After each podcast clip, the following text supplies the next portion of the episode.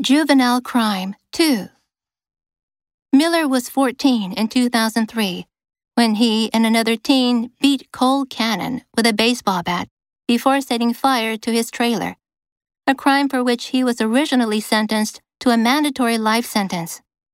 Before handing down the sentence, Craig repeated the line that Miller was attributed with saying before he delivered a final blow to Cannon I am God.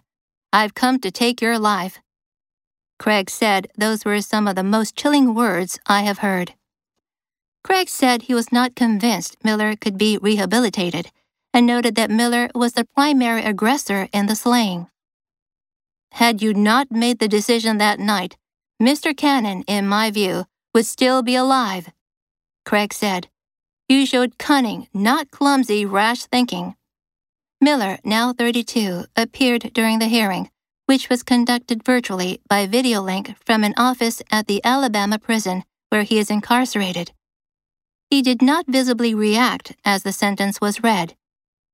The Supreme Court in 2012 ruled in Miller's case that mandatory life without parole for those under the age of 18 at the time of their crimes violates the Eighth Amendment's prohibition on cruel and unusual punishment. In the 2012 opinion in Miller's case, justices ordered that judges and juries should consider children's diminished culpability and heightened capacity for change should make such sentences uncommon. Chilling. I had a chilling experience there. Rehabilitate. The activists reiterated the importance of rehabilitating juvenile offenders. Aggressor. Take action against aggressor states. Cunning. She is cunning and shrewd. Virtually. The annual conference was held virtually. Incarcerate. He was incarcerated in a small dark cell. Amendment.